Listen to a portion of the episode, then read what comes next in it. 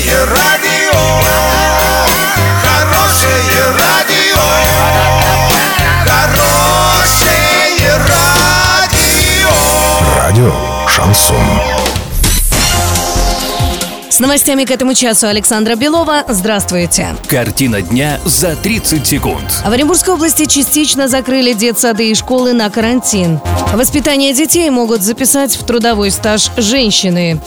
Подробнее обо всем. Подробнее обо всем. В Оренбургской области частично закрыли на карантин детские сады и школы. Две школы в Беляевском и Бугурусланском районах полностью закрыты на карантин. Частично пять детских садов Орска, Кувандыкского городского округа и Новоорского районов. Два класса и одна школа Абдулинского района, сообщает региональный Роспотребнадзор. По данным ведомства, с 21 по 27 января в регионе было зарегистрировано 9700 случаев ОРВИ и гриппа, что на 22,5% больше показателя прошлой недели.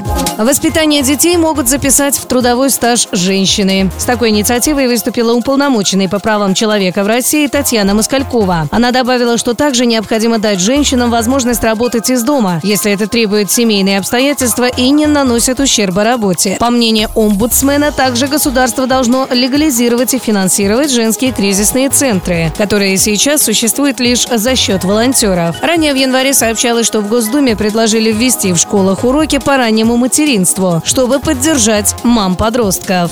Доллар на сегодня 66.34, евро 75.88. Сообщайте нам важные новости по телефону Ворске 30 30 56. Подробности, фото и видео отчеты на сайте урал56.ру. Александра Белова, радио «Шансон Ворске».